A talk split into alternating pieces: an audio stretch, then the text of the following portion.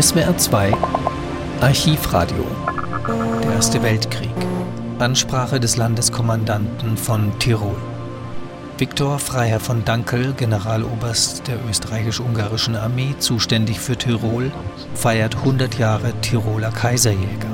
Aufnahme vom 16. Januar 1916. Deutsches Rundfunkarchiv. Länge 2 Minuten. Der 16. Jänner 1916 ist ein stolzer Gedenktag für ganz Tirol und Vorarlberg.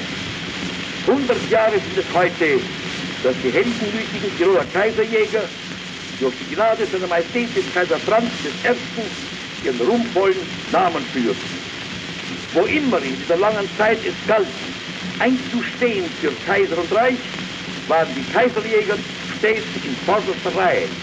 Die Kriegsgeschichte und das Heiligtum am Berge Isel geben Zeugnis ihrer heroischen Kämpfe und Siege. Da kam der jetzige, größte und schwerste aller Kriege, die Österreich je geführt. Was unsere Heere bisher fürs Vaterland erstritten und ersiegt, die Kaiserjäger haben redlich ihren Teil daran. Wie sie mitgefochten im Norden, Süden, Ost und West, haben die Feinde ihren Schrecken erfahren. Glänzende Taten leuchten den Nachfahren unvergänglichem Vorbild. Ströme treuen Tiroler Blut sind geflossen und in Trauer und Ehrfurcht neigen wir uns im Angedenken dieser Helden.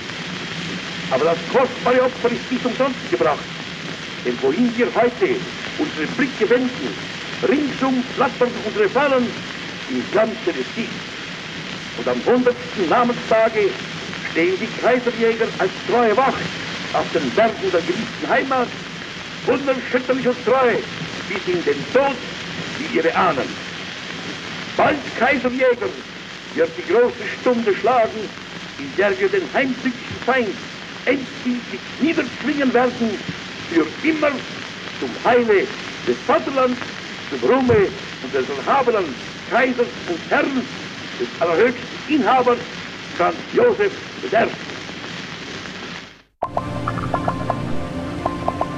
Sie hörten die Ansprache des Landeskommandanten von Tirol anlässlich 100 Jahre Tiroler Kaiserjäger.